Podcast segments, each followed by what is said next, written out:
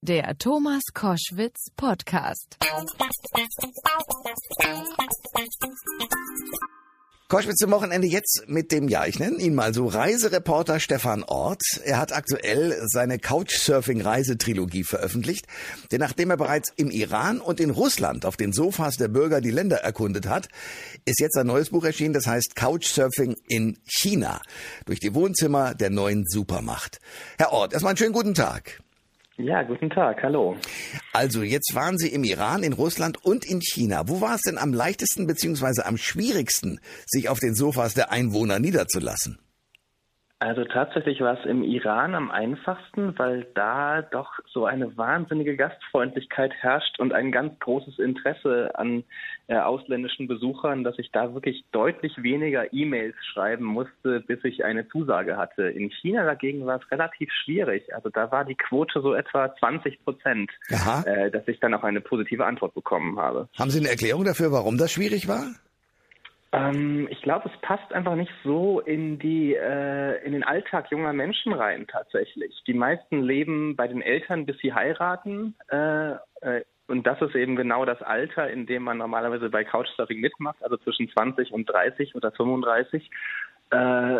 Äh, dann, dann wird geheiratet und man hat schnell eine eigene Wohnung und Kinder und es passt einfach nicht so in den Alltag äh, rein wie vielleicht bei uns in westlichen Ländern. Okay. Sie haben ja in China eine Menge erlebt. Sie waren zum Beispiel in einer Fernsehshow. Wie war das denn? Ja, das war eine ganz absurde Situation. Ich hatte eine Gastgeberin, die macht eine Fernsehshow über die Kulturen der, die, die traditionelle Kultur der Tuja-Minderheit.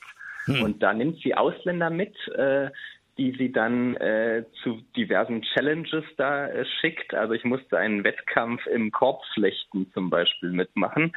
Äh, und dann huscht da diese, diese Nora hieß sie, sie huscht dann um einen rum und brüllt irgendwas in die Kamera. Es ist halt eine sehr auf jugendlich gemachte Sendung. Ich musste ein traditionelles Kostüm äh, dieser Minderheit tragen. Es war eine sehr spezielle Situation, aber natürlich wunderbares Material fürs Buch nachher. Ja, aber sie, sie wurden auch zensiert. Habe ich das richtig gelesen?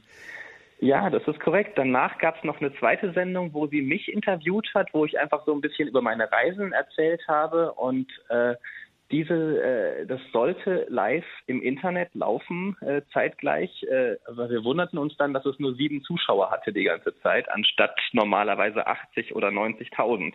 Also sie hatte echt großen Erfolg.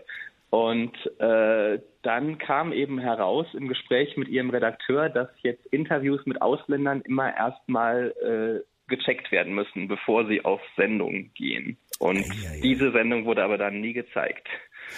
Wow. Stefan Ort ist mein Gast bei Koschwitz zum Wochenende. Couchsurfing in China ist das dritte Buch, nachdem er äh, im Iran und in Russland auf den Sofas der Bürger schon mal gesessen hat. Und wir reden darüber, wie das war, in China zu sein. Was war denn der Reiz, jetzt sozusagen aus chinesischer Sicht äh, genau Sie einzuladen? Also oft sind es Leute, die selber mal in Europa waren oder die anderweitig Kontakt äh, zu Ausländern aus dem Westen hatten äh, und das einfach aufrechterhalten wollen, wenn sie selber nicht äh, reisen können, was ja so im normalen Arbeitsalltag einfach nicht so geht. Und äh, ja, so in zwei Situationen hatte ich auch mal das Gefühl, dass ich äh, so ein bisschen äh, wie so ein Statussymbol ah. vorgezeigt werde, ein bisschen. Also dass man da gerade so in dörflichen Regionen eben mit dem ausländischen Gast dann äh, sozusagen demonstrieren kann, was man für ein äh, weltgewandter Mensch ist, sozusagen, dass das den Status des Gastgebers dann irgendwie mit erhöht, sozusagen. Äh, Sie waren auch in Dörfern äh, in China unterwegs, in denen Hunde gegessen werden. Äh, haben Sie da mitgemacht beim Hundeessen? Äh, ja, das war eine ganz fürchterliche Situation. Ich äh, kam an an der Bushaltestelle und wurde begrüßt von meinem Gastgeber und er meinte, wir freuen uns total, meine Eltern haben extra den Hund für dich geschlachtet. Ei, ei, ei. Das heißt, es war sogar für mich noch äh, passiert und äh, als große Ehre für den Ehrengast aus Deutschland sozusagen und äh, also ich, alles sträubte sich in mir dagegen, aber irgendwie konnte ich dann auch nicht Nein sagen, weil es natürlich so eine ja spezielle Situation für mich war und äh, musste dann da wohl oder übel durch. Ich habe das Buch am Ende dem Hund äh, gewidmet. Der hieß Xiao Bai. Jetzt steht vorne im Buch drin für Xiao Bai. Das ist das Einzige, was ich da noch tun konnte. Welche Tipps haben Sie denn für China-Reisen? Also was muss man unbedingt gesehen haben und worauf sollte man achten?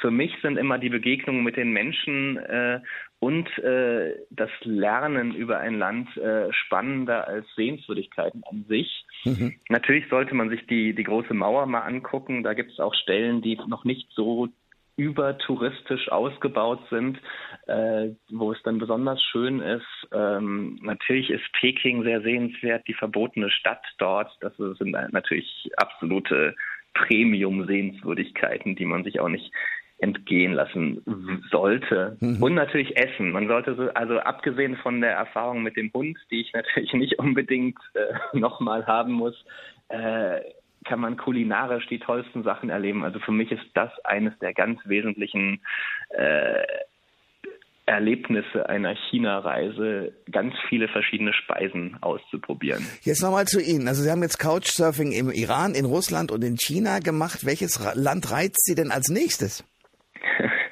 Ja, das ist, äh, bislang habe ich es noch nicht entschieden. Es gibt eine lange Liste mit Ländern, äh, die es werden könnten, aber äh, ich weiß es tatsächlich noch nicht, was es wird. Vielleicht ist es mal ein neuer Kontinent, also Afrika oder Südamerika hatte ich ja zum Beispiel noch nicht. Ähm, aber es ist ganz offen. Es wird auf jeden Fall nicht die Toskana oder Mallorca werden. das sagt Stefan Ort, der das Buch geschrieben hat. Äh, Couchsurfing in China durch die Wohnzimmer der neuen Supermacht. Danke fürs Gespräch. Ja, vielen Dank. Alle Informationen zur Sendung gibt es online auf thomas-koschwitz.de.